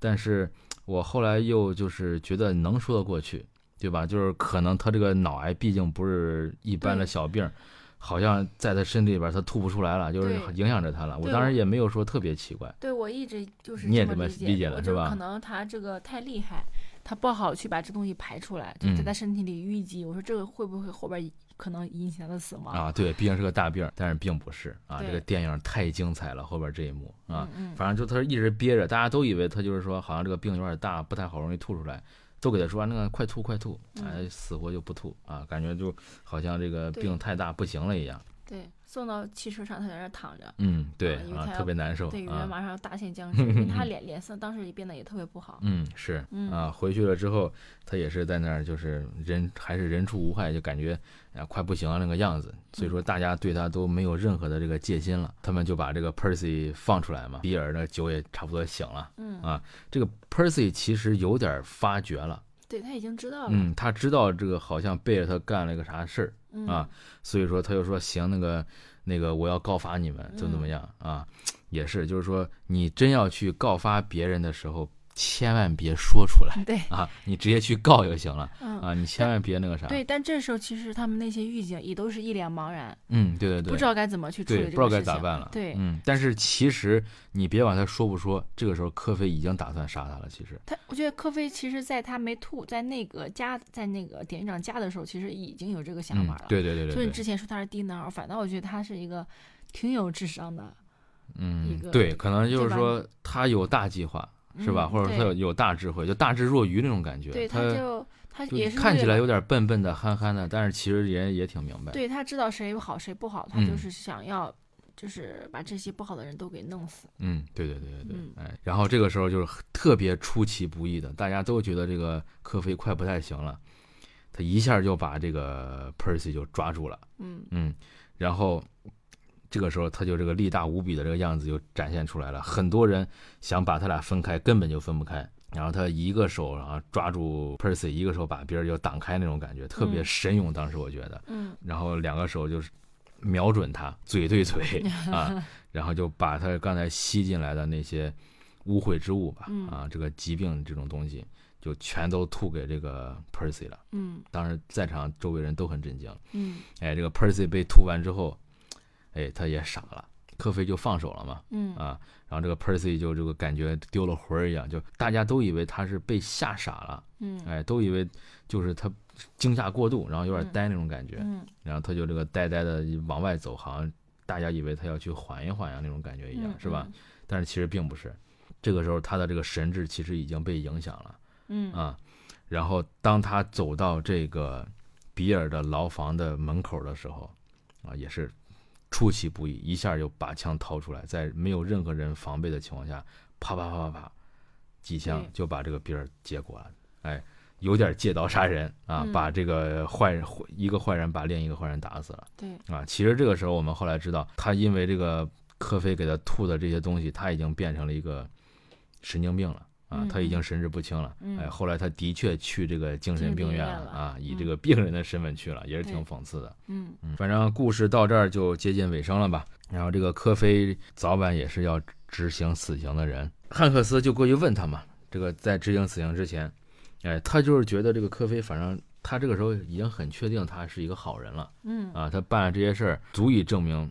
真的绝对不是一个坏人，或者说他已经确定应该不是他杀那两个小女孩了。嗯，而且这个科菲当时握住了这个汉克斯的手嘛，也是通过这一幕，他好像也是有神力，能把这个记忆传给这个汉克斯。对，这个时候，这个科菲告诉他，其实杀害那两个小女孩的人其实是这个比尔嗯，然后这个科菲是想跑过去救他们，想救这两个小女孩，因为他救不了，所以说他特别的痛痛苦苦才会哭。他也是间接的告诉这个汉克斯吧，就是他有一个能力，什么能力呢？就是他能感受到周围人的痛苦啊，所以他每天活的也非常痛苦。特别痛苦嗯啊。那真的就是生不如死嘛，对吧？嗯就是身边痛苦的人实在是太多了啊！嗯你每个人都是那样能感同身受的话，真的确实是生不如死嗯啊！所以说，死亡对于他来说可能真的是一种解脱。对啊，这个汉克斯一开始还觉得，你干了这么多好事儿，你你能行这个神迹，能给人治病，你想不想让我放你跑是吧？你要放我，对你要让我放你跑的话，你想怎么样？你要是想跑的话，我真的可以把你放走。嗯他当然都有这个想法了，嗯但是科比说这个不，我还是要选择这个死，是吧？就是每天活着对我来说真的太痛苦了。嗯然后最后这个汉克斯也是怎么说呢？不得不执行死刑吧，以及他的这些狱友兄弟，嗯、亲手啊亲自为这个科菲执行了这个死刑嗯啊。然后这个科菲，嗯，就在电椅上被电死了。对嗯，呃，这一幕其实也挺讽刺的。所谓的这个人间的这个法律吧，美国的这个法律处死了一个天使，杀死了一个天使。这个科菲在这个行刑前提了一个小小的要求啊，就是想看一个电影的，之前从来没有看过电影，嗯，所以汉克斯就让他看了一个电影啊，是这个礼貌啊，不是那个礼礼不礼貌那个礼貌啊，是那个礼仪的礼帽子的帽，嗯嗯，当然这个电影可能确实年代比较久远，嗯，我没看过，你看过没？这个太太古老了，都是黑白电影，根本不可能啊，对，当时那个确实是年代太久远了嗯啊，这嗯个 Coco 巨神也没有看过，嗯嗯。嗯，其实我觉得，呃，通过看他给那个片段，我觉得应该是一个，就是描述了一个一片祥和的一个庄园的故事，大家都在翩翩起舞，嗯，就是大家对对对，活的生活都很好，嗯，他有，这么一个想法，所以说这个科菲看这个电影就是一片向往，嗯，对，嗯，嗯，就是最后取了一个电影中一个相对来说比较美好的一个画面对，啊，然后嗯给他留了一个算是不错的一个希望吧。这个电影其实就是我们最开头的那个老头儿，就是汉姆汉克斯，呃，老年的那个角色，在一个养老院看到那个电影。对，就他潸然欲泪下的那个场面，嗯，对，嗯就为啥他突然会看到这个电影哭，就是因为这个科菲临死前看的是这个电影对啊，嗯给大家留下了一个很美好的向往。然后因为这个他们集体的吧，算是没办法啊，这个把这个科菲处死了。他们后来其实也是很难受啊，没办法再在这儿干下去了。对嗯，他们其实差不多就都离职了。嗯啊，后来他们去了这个少管所，把这个问题在这个源头处理啊，嗯就让他们在小的时候就就能最好能改变过来，不要长大变成更大的罪犯。对，到这儿其实整个故事就差不多了，嗯哎，然后又终于回到了我们最开始的那一条这个线，就不是倒叙了。开头这个老人给这个女的给那个老太太讲完这个故事之后呢，她嗯当然不太相信啊，嗯是吧？她说那个时候你都四十四岁了，现在你不得这个很大岁数了吗？嗯。哎，他说啊，我现在已经一百零八岁了嗯。啊，然后他就带着这个这个这个老太太去了一个山上一个小屋里啊，然后里边儿哎竟然养的就是我们说的这个老鼠老鼠啊，这个老鼠竟然还活着，然后那个身体那个毛已经特别的那个感觉老化了那种感觉。那看到这个，他这个女的反正就相信了。其实我觉得活到一百零八岁也不算啊特别长寿吧，啊，现实中应该有人能做到。是，但是其是他那个样子不像一百零八岁老人的样子，对对对，就是说他可能看起来不像一百零八岁，对，啊看起来就像七十多岁的那种，嗯嗯七八十岁。后边他也说了，他说，呃，因为这个科菲传给他们的神力，所以说他们可以这个寿命更长嗯嗯啊。这个你看，一个老鼠都活了那么长时间对，啊，其实老鼠这早就该早早早就该死了。只有三年，最多不超过三年的一个寿命，嗯，是你看这都多长时间了，老鼠还活着了啊。嗯那你说这个人他可能活的时间更长，那么我就想以后该咋办？当他一百零八岁，可能还算是一个比较正常的寿命。嗯那我觉得他咋的也能活到一百五十岁吧？嗯那他活到一百五十岁的时候，会出现一个什么样的情况呢？首先，这个领养老保险还让他领吗？这个社保局就不开心了吧？啊，其次，你说这个万恶邪恶的美国政府会不会把他抓去做人体实验？嗯，我觉得到时候他应该会想一个办法，就是不在公众面前出现，啊，就是假假死啊！我这个假身份证啊什么之类的，忍痛抛弃养老金。对。我觉得他活到这个年纪，他其实可能他也有一笔不小的是这个，积蓄，对，那不一定，活正常时间花了还多呢。哎呀，这个就太现实了。啊，我就 讨论一下嘛，是吧？嗯啊，你说这个挺有意思的啊，这个嗯设计跟那个吸血鬼一样，他不是面容不太会改变嘛？啊嗯，这个在一某地儿生活个十年之后得换地儿要不然别人都觉得你从来不会老一样。对，那他可能也会面临着这个问题啊。嗯，只能说这个还好，当时这个监控不太发达，美国这个身份证这个系统也不太发达竟是狱警嗯出身，他可能认识警察局的人，可他办个假身份证也是没有，那他那个狱警不也知道了吗？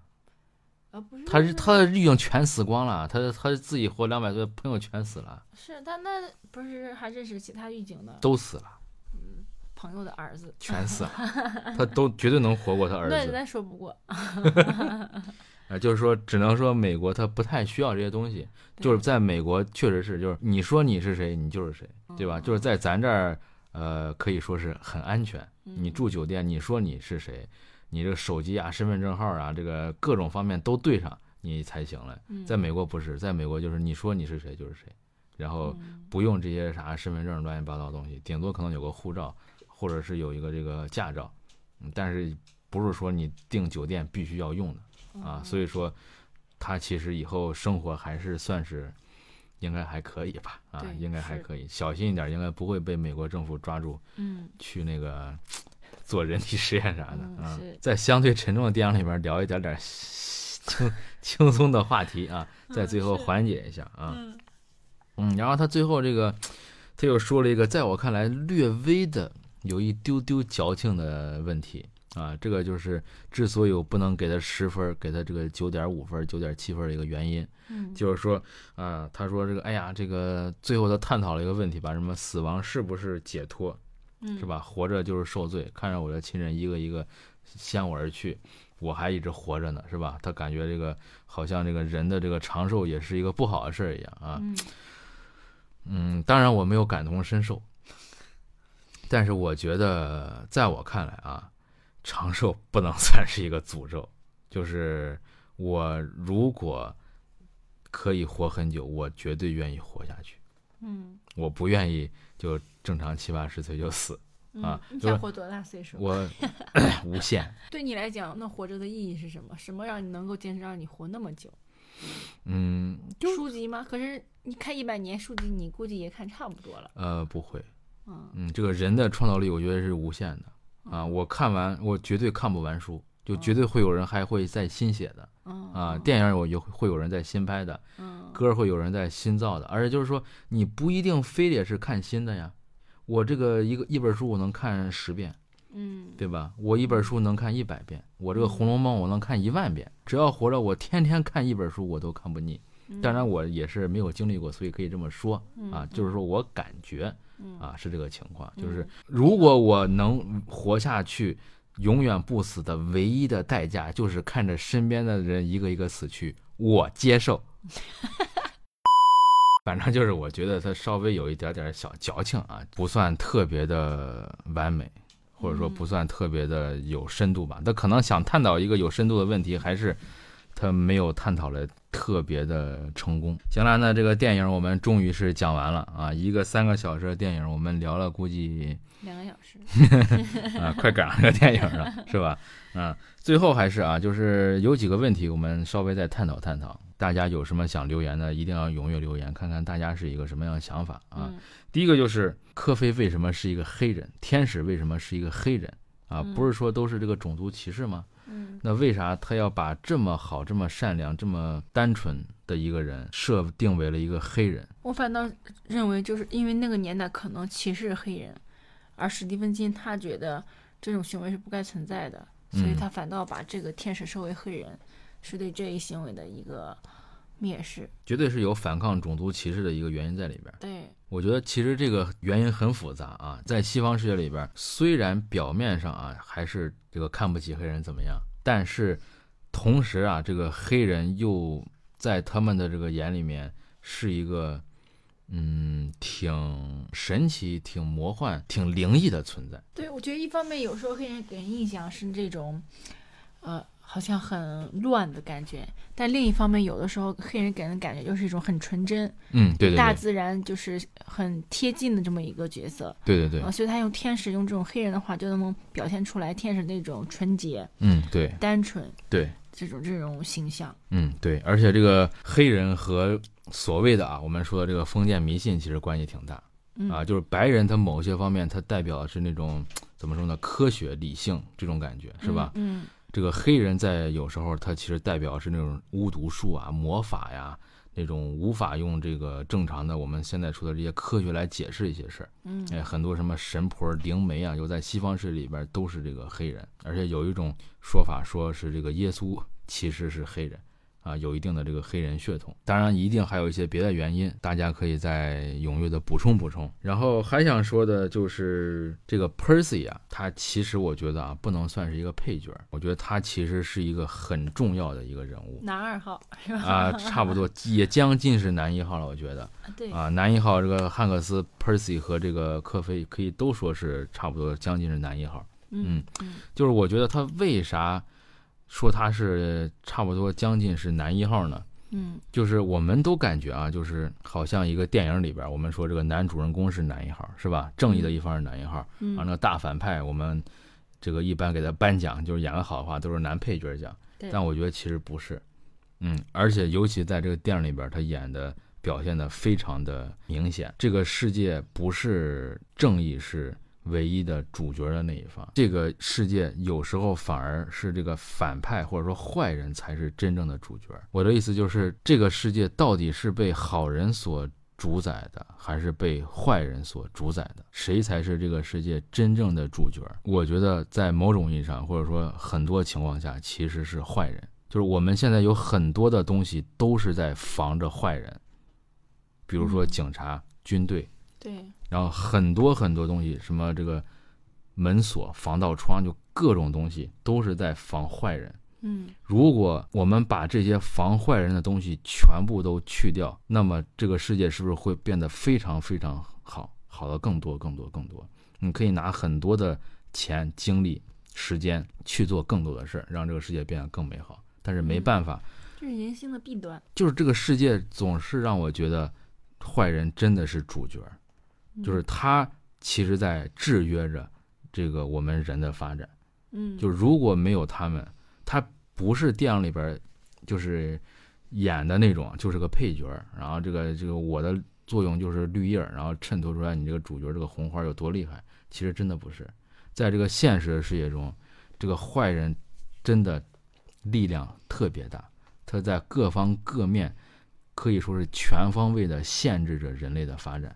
嗯如果这个世界没有那么多的坏人，当然我这个坏人不是说纯粹的坏啊，就是坏的成分可能多一点那种。就是如果这个世界中没有纯粹的坏人，我们这个世界，我们人类社会会好的多得多得多，嗯进步的多得多得感觉。赵老师想描述的就是大同、嗯，大同社会的感觉。人类幻想了几千年了，还没有实现。估计我觉得也实现不了。对很难实现就是人性中带着，总会有坏的一面。对嗯，嗯不可能永远都是好的。对，所以说就是这个人性中坏一面是很重要，甚至是很主要的一面，这个永远剔除不掉。对，这个其实就可以用经济学中的一个原理，就是资源是稀缺的，嗯，就是总会因为这个资源，然后产生纷争，然后就嗯会激发出人性恶的一面。对。嗯，那资源稀缺，你明显可以用更科学的理论来分配调控，而不是说打来打去啊。但有人他总想这个科学的，理论去分配，嗯，那这个到底谁说了算？总会要有一个人站出来说我这么分配行不行？那有人总会有人不服他。对，就这个就是人性恶呀。对呀、嗯如果大家都服，或者说大家都嗯，就是首先分配这个人绝对站在一个公平的角度，嗯其次被分配那个稍微吃点亏他能接受，对吧？就是没那么自私。如果人都是这样的话其实，从根儿上还是因为资源是不平等的，所以造成这个嗯问题。嗯对再公平也会有不公平的地方。对，就是说人他 怎么说呢？还是归根到底是很自私的。嗯，啊，他稍微有一点点不公平，或者说他稍微有一点权利，他就会滥用对，啊。如果这个世界就像我刚才说的，不用去花那么多钱去养军队啊，嗯不用去花钱造飞机大炮而是你造一些别的利于人类社会发展的东西，把这个钱和精力花在研究这个再可再生能源、太阳能呀这些东西上，你把造那么多飞机、坦克、大炮的钱花在这个上面，是不是人类社会就会变得好的比现在太多太多了？是这个 Percy 让我想到的，坏人永远是主角，嗯我们的社会就是。在某种意义上，取决于这个坏人有多少，或者说这个坏人有多坏。嗯如果我们的社会或者说这个教育能教育出来更少的坏人，这个社会就会越来越好。那么最后，这个电影到底想表达什么呢？我看也是有一些人说吧，就是不太明白这个电影在讲啥。嗯你看完了之后，你觉得这个电影在表达什么，或者说你有没有什么收获？真善美。就是我觉得一个电影不一定非得有意义才能叫这个好电影，然后我从这个电影我就感到了就是真善美，就纯真、善良、美好。嗯，对，嗯嗯，刚才 Coco 说一句话非常好，就是一个电影它不一定非得要去表达什么啊，它当然表达了很多东西。我们刚才其实聊出了电影想表达的很多东西，我觉得确实是啊。嗯但是话要说回来，就是一个电影其实不需要去非得表达什么对，啊，对吧？或者说，呃，一个作品它并不一定非得要去给你这个讲一个什么道理，或者说这个传递出来什么干货，我觉得这个是不必要的。嗯，这个电影的本身，它就是它想表达，就是它本身对，啊，不是说你非得总结出来一个啥东西才叫它表达啥。嗯就像我之前在那个视频节目里边也说过的，喝可乐就是为了喝可乐，没有什么别的目的啊。你当然通过喝可乐可以缓解你的饥渴，是吧？但是那你喝水也行呀，为啥非要喝可乐呢？对吧？哎，就是说你干一件事儿本身可能不需要太多的目的或者说意义。对，你喝饮料就是喝饮料，喝可乐就是喝可乐，你看电影就是看电影，嗯它表达的东西就是这个电影一幅一幅这个画面给你传达出来的东西。嗯啊，你当然也可以归纳总结出来一些你自己能从中学到的东西，这当然可以，没问题，是吧？嗯你喝可乐给你提供了这个能量，是给你什么一定的这个什么矿物质、维生素啥的，嗯当然可以，但是它本身的最终极的目的还是因为你想喝，你就愿意喝这个味儿，就想喝可乐。其实其实就是说这种目的性少一些，嗯，享受为主。对对对。对，哎，这个电影怎么说呢？其实如果我们去强行说的话，呃，他想表达什么，或者说他传达出来一个什么意义，我觉得能说也有很多嗯啊。他起码让你知道这个美国这个死刑犯这个临刑是什么情况，或者说这个富二代都是一个什么德行，是吧？就是我们从中能绝对能学习到一些我们可能之前不太知道的一些情况呀，或者说背景知识之类的。但是就是，那你知道这个又有啥用呢？你知道美国这个死刑犯情况，根本意义上又有啥用呢？他又不会让你那个啥，又不会让你多挣一分钱，是吧？所以说，其实，呃，很多事儿不用去想那么多对，啊，也不用说啊，这个电影表达了个啥，好看就完了嗯啊。他真正想表达的东西，绝对是有的，嗯，嗯，但是不用强行的去归纳总结，对，啊它其实也并不是那种只有故事没有任何内涵，是有很多很多内涵的就是，只是需要你自己有不同的人不同的经历，他有不同的体会。对对对就是并不是那嗯种广泛意义上所说的那种肥皂片啊对对。对，对是，就是需要用心去领悟。对，就是说，有时候真的是啊，这个语言的范围能力其实是很有限的。